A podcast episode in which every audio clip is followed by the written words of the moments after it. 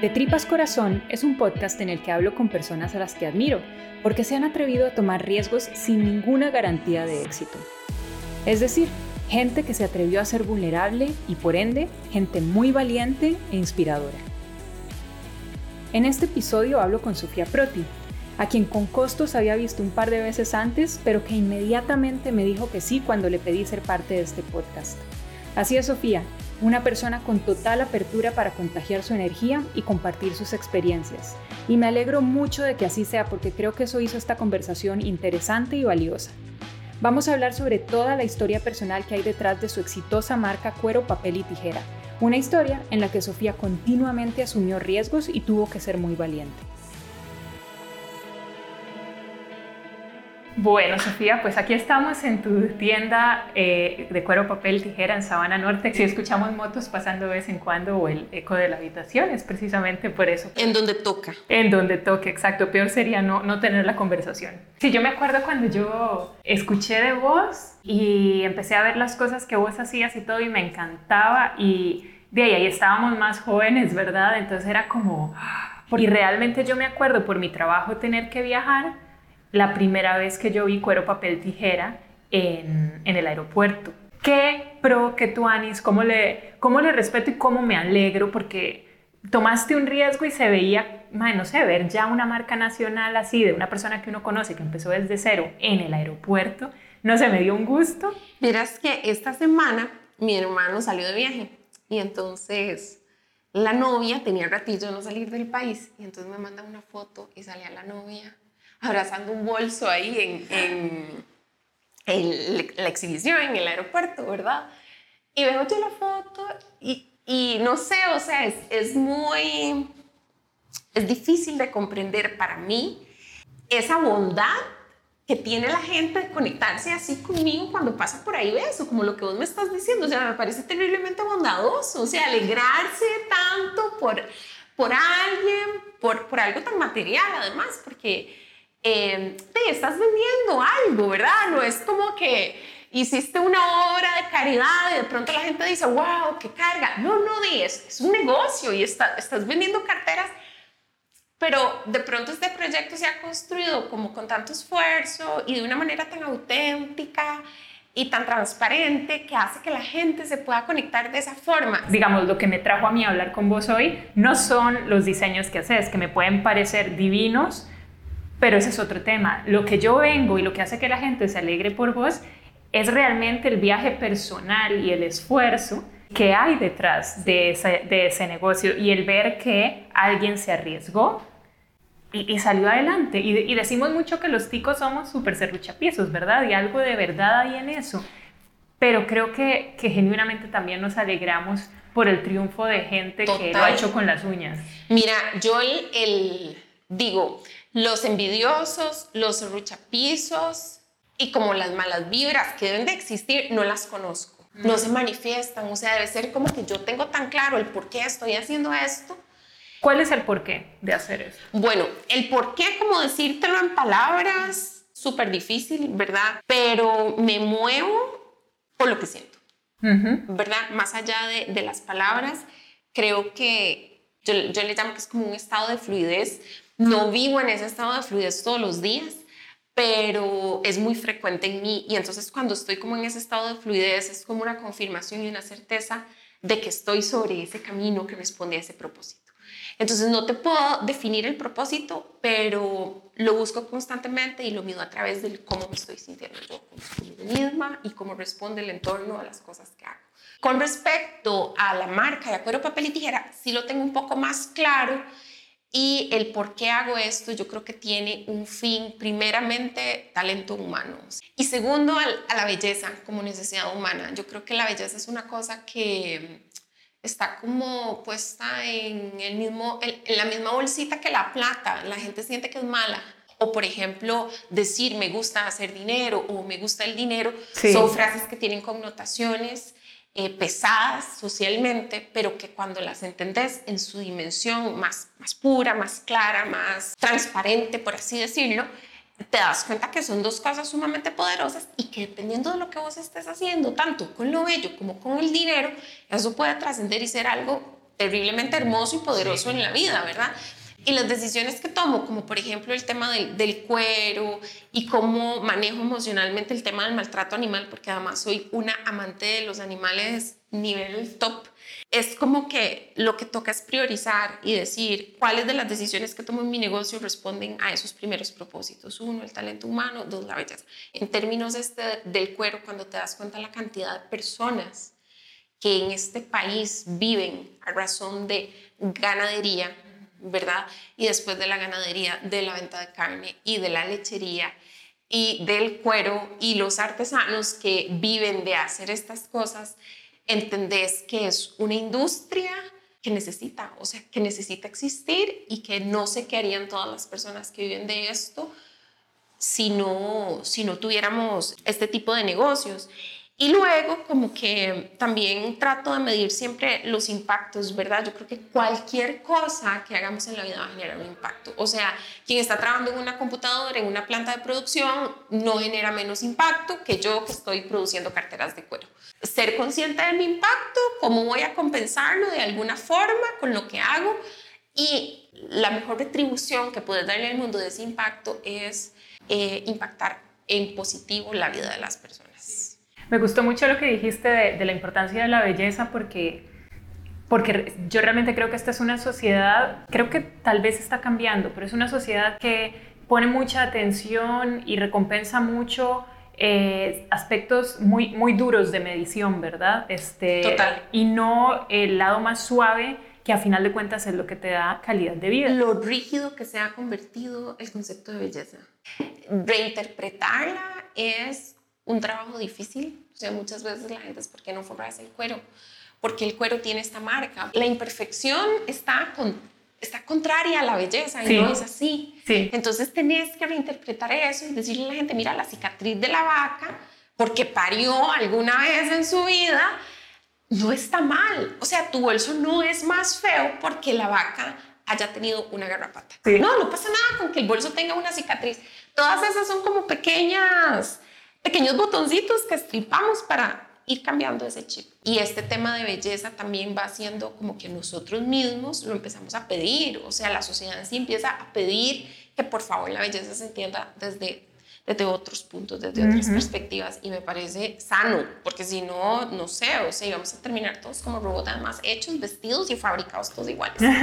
en, en este tema, que además yo de cuero, ¿verdad? Y carteras puedo hablar como mil, pero El cuero que se produce en Costa Rica es de vacas de pastoreo, o sea, las vacas tienen una vida completa. Pasan por el alambre de púa y dejan la panza pegada al alambre de púa y tienen muchos bebés y dan leche y las boobies se estiran y eso provoca estrías y, ¿verdad? Eh, la piel no es perfecta y son pieles bastante consumidas, digamos, por el ambiente. También está el tema como del clima, los niveles de humedad, cuando hay mucha sequía, todo eso impacta la piel y todo eso se ve al final en, el producto que nosotros desarrollamos.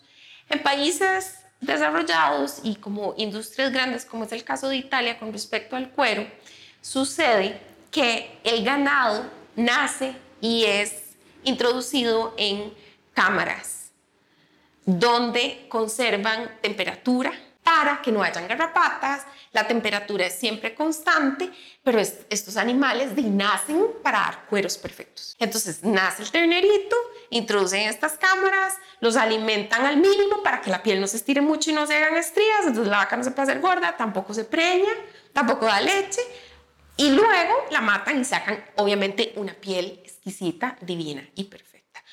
Obviamente eso no es permitido en Costa Rica, pero es que la gente se olvida de que el cuero es cuero y, que la vaca es vaca y que vive como vaca, ¿verdad? Entonces luego quiere la cartera perfecta y uno, ok, creo que, y, y es desconocimiento. No vamos a engañar a la gente porque también existen acabados y esa es una opción también para hacer con el cuero. Pero he querido siempre mantenerme ahí y esto me lleva a este tema de vulnerabilidad mm. que hablábamos al principio porque sí, porque es mostrar las cosas tal y cual son, sabes que va a generar una reacción, pero te plantas firme y decís, sí, sé por qué estoy haciendo esto. Y si usted viene a preguntarme qué es ese huequito que tiene ahí su cartera, yo le puedo explicar. Qué interesante es pensar que más allá del triunfo del negocio, también hay un efecto transformador de cómo percibimos incluso la belleza en las personas.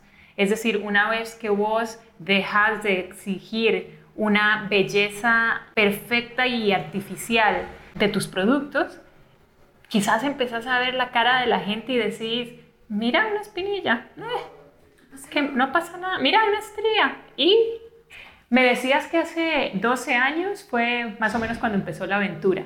Hace 12 años, si no recuerdo mal, no existía en Costa Rica el boom que existe ahora del diseño nacional y la recuperación, digamos, del orgullo patrio a través del diseño.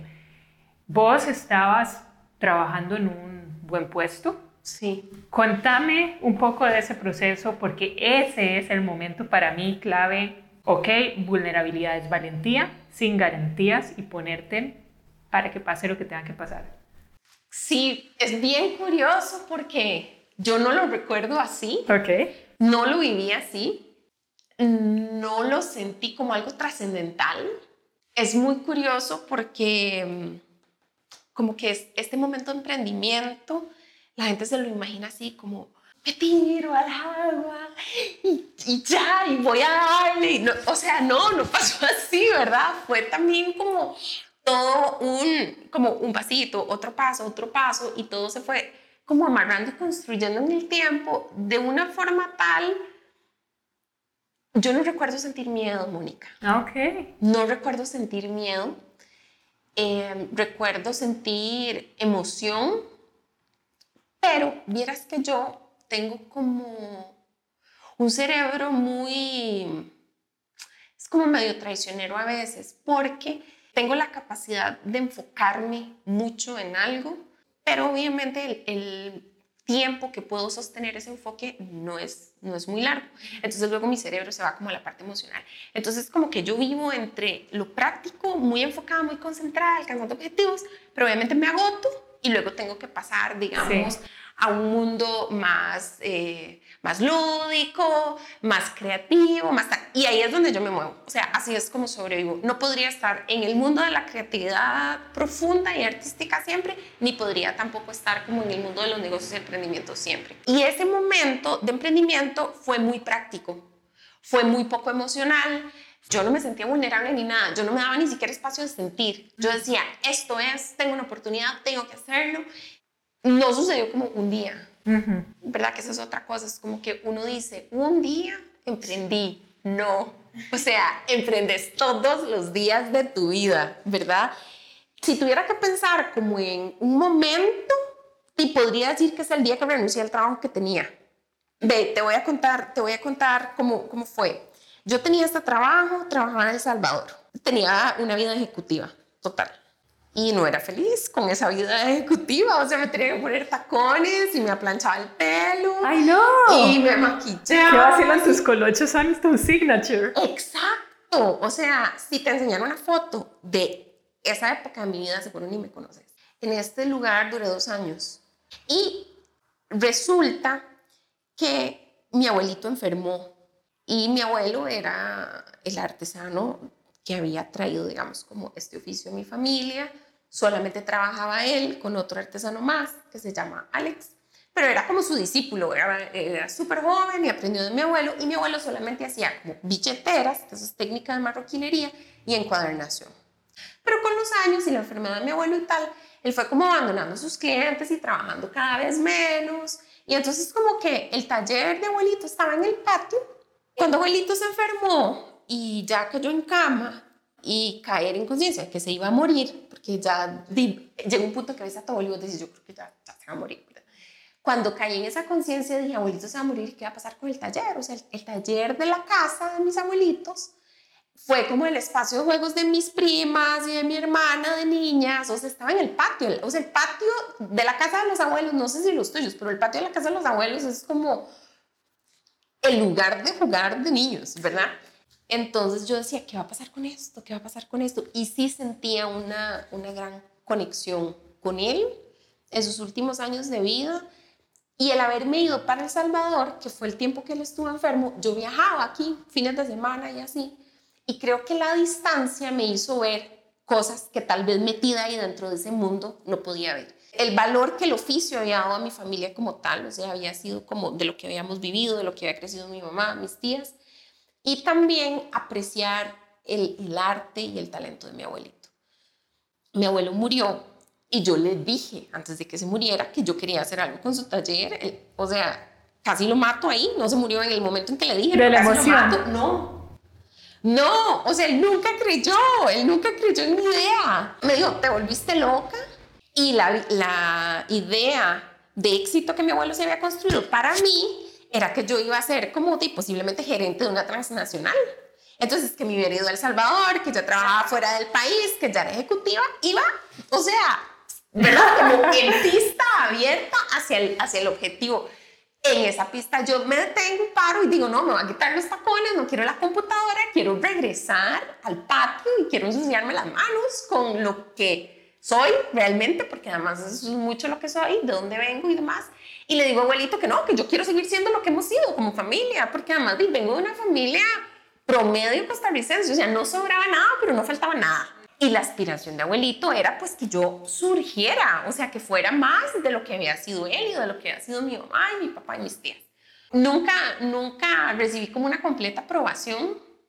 Sin embargo, le dije que del salario que yo recibía de mi trabajo en El Salvador, le iba a pagar a Alex, que era el artesano al que él le pagaba de su pequeña pensión que recibía me pegó una regañada y me dijo, cuidado, usted le queda mal a Alex. Ah. Alex se había convertido como en su hijo, tenía muchos años trabajando con él, además Alex, ya como cuando abuelito cayó en cama, ya no, llegaban clientes, no había trabajo, entonces Alex lo que se dedicaba era acompañar a abuelito ahí en la casa.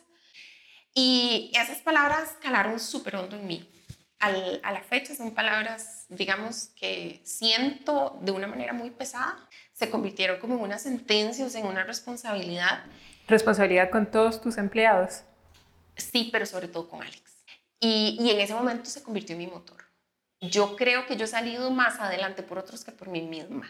¿Entendés? Entonces yo tenía mi trabajo en El Salvador y de ese salario sacaba para él. Y le dije, dame tiempo a que pueda como concretar la idea, a ver qué hacemos. Y él me decía, bueno, día tranquila. Él tampoco creía. Y un día, que aquí es donde empieza la verdadera locura, y estando en El Salvador, me encuentro con una gente de cervecería Costa Rica, en un bar, en la noche, de fiesta, no sé qué. Me pongo a hablar y resulta que en la conversación ella me dice que van a relanzar Bavaria y que andan buscando quien les diseñe y les desarrolle como el material de merchandising para Bavaria.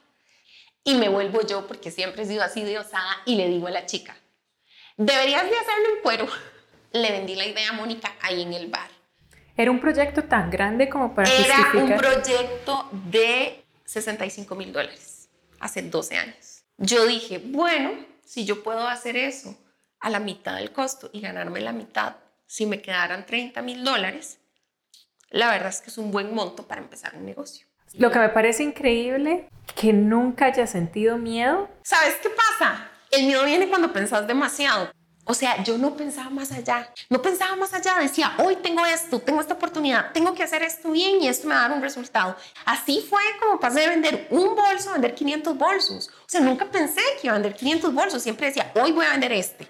Nos pasa mucho es que ante una tarea muy grande nos quedamos congelados, tenés que dividir esa tarea titánica en micro tareas que puedes manejar. Eso vos lo hiciste intuitivamente. Sí, y fíjate que bueno, o sea, que el proyecto de cervecería fue una montaña rusa de, sí, de emociones, de ver si voy a salir, si no voy a salir. Y mm, así fue como empezó Cuero, Papel y Tijera. Sí, hubo algunos fracasos en el camino. Por ejemplo, vos abriste una tienda en Cartago que tuviste que cerrar. La tienda de Cartago cuando cerré lloré como dos días sin parar. Me costó demasiado porque cerrar esa tienda ya me quedé tan sin plata que tuve que despedir a Alex. Y despedir a Alex fue un verdadero fracaso. ¿Pero qué pasó? ¿Decidiste arriesgarte a abrir una tienda y al final los Abrí la tienda, ajá, y no llegaba gente, entonces no vendíamos suficiente y tenía los costos muy altos. Y Alex entendió, por supuesto, se fue y buscó otro trabajo. Nunca he sentido que esto se acaba. O sea, no lloraba porque cuero, papel y tijera se acabara. Se cumple un ciclo, se cumple una fase. Me duele montones. Y ese momento en que me desprendí de todo lo material y además me desprendí de Alex, fue como la culminación de lo que era el proyecto de mi abuelo. Todo ahí vivía como respondiendo a lo que mi abuelo esperaba que yo hiciera y tal y tal. Y siento que ese proceso fue como, ok, abuelito, ya no está. Este es mi proyecto, esta es mi marca y necesito renacer y volver a inventar todo. Empecé a hacer ferias afuera porque ya no tenía tienda, vendía los bolsos desde mi casa y ahí empecé otra vez. Vendía un bolso y de la plata que me quedaba podía comprar para hacer otro, venderlo y así. O sea, nunca he tenido un financiamiento de un banco. ¿Y nunca caíste en la tentación de la comparación? Escuchar un poco la tentación de él, ¿qué dirán? Es que nunca lo vi así. Nunca me he visto chiquitita.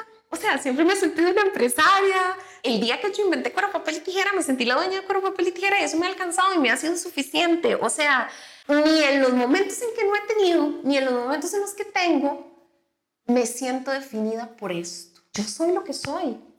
Todo esto tiene que ver por cómo entendemos el mundo, posiblemente. O sea, esos fracasos y de todo, creo que los procesos más dolorosos que he vivido es cuando me he sentido sola. ¿Por qué? ¿Por qué sola?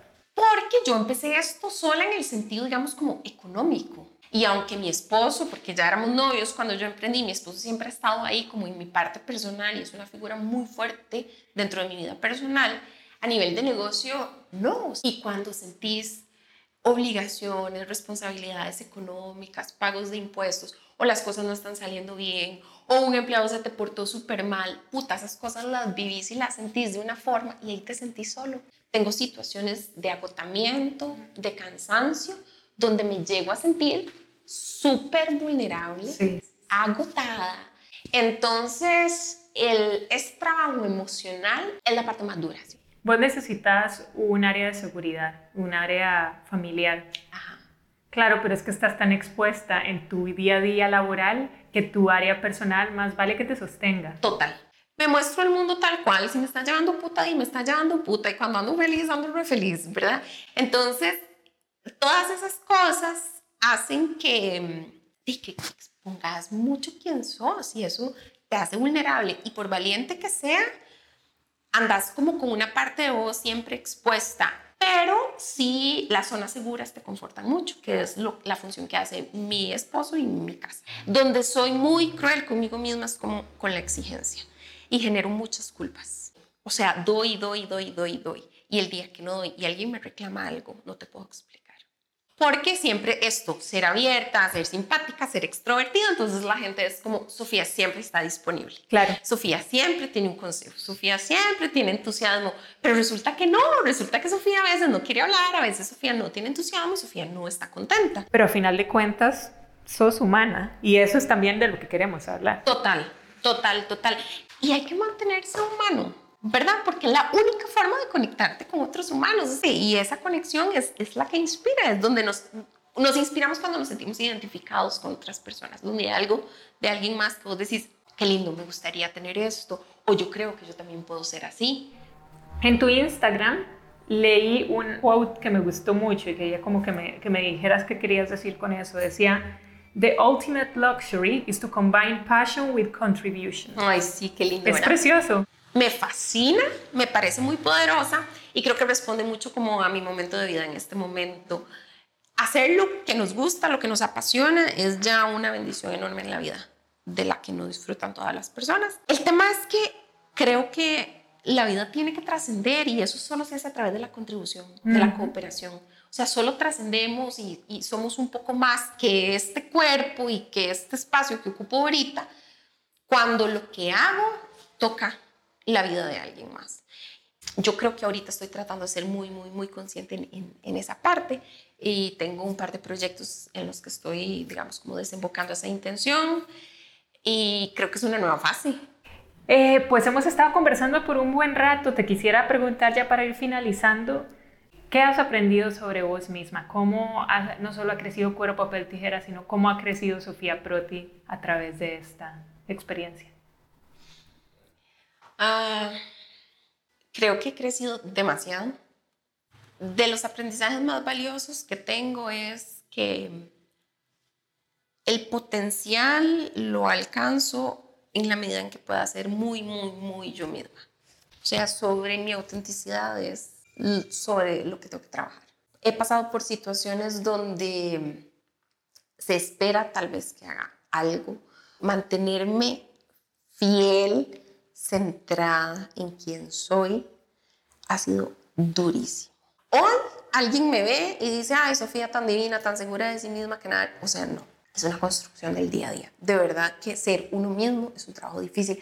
Parece mentira, o sea, debería ser fácil, pero la sociedad te lo hace súper difícil. Sobre eso es que he crecido. Porque cuando empecé mi carrera profesional dejé que alguien hiciera eso, dejé que alguien me dijera, te ves despeinada con colochos, dejé que alguien me dijera, deberías de ponerte a dieta, dejé que alguien me dijera que tenía que maquillarme de cierto modo y dejé que alguien formara a una Sofía con la que me sentía cero identificada todos los días y conocí la frustración siendo esa Sofía. Y ese camino ha sido doloroso, difícil, inconstante, con altos, con bajos y de todo, pero ahora que ya ha pasado los 12 años que decís, yo digo, ha valido la pena, mil. Me encanta. Y una última cosa, antes de irnos, para que la gente que escucha ese podcast no se quede con la enorme duda, ¿qué pasó al final con Alex? Y pasé vendiendo bolsos desde la casa, Alex buscó un trabajo, se puso un trabajo y un día paso ahí por Don Bosco y veo el local y agarro el teléfono y le digo a Alex, gordo, madre, ¿te vendrías conmigo? Te llamo a pedirte cacao. Y me dice, ¿estás loca? Y le digo, mira, hay un local que puedo alquilar, pero solo vuelvo a poner una tienda si vos venís conmigo. Y me dijo, sí, me voy. Después de esa vez que nos separamos, como que reinstalamos nuestra relación laboral, ya no era un favor que yo le estaba haciendo porque abuelito me lo pedía, ya él tiene que ser una persona competente, él ha surgido, se ha desarrollado, renacimos completamente. Maravillas, muchísimas gracias. Gracias a vos, Mónica, y gracias a todas las personas que se unan a este podcast. Creo que atreverse a montar un negocio y en el proceso además aceptar la responsabilidad de que el salario de muchas personas dependan de ella, demuestran que Sofía es una persona muy valiente que abraza la vulnerabilidad para inspirarse. Tal vez es por eso que Sofía no recuerda sentir miedo, sino solo emoción. Pero además admiro que ella se atreva a hablar de la belleza como un elemento fundamental de la calidad de vida y en el proceso cuestione los ideales de belleza que tenemos hoy en día, usando su marca para motivar un cambio positivo en la sociedad. Definitivamente un sentido de misión es un común denominador en todas las personas con las que he hablado en este podcast. Gracias por escuchar de Tripas Corazón. Mi nombre es Mónica Naranjo González y me encantaría que me contaran qué pensaron. Además, si tienen cualquier duda, pregunta, sugerencia, voy a estar eh, contestando todo en el último episodio de este proyecto. Quedo atenta. Mis datos de contacto están en la descripción de este podcast.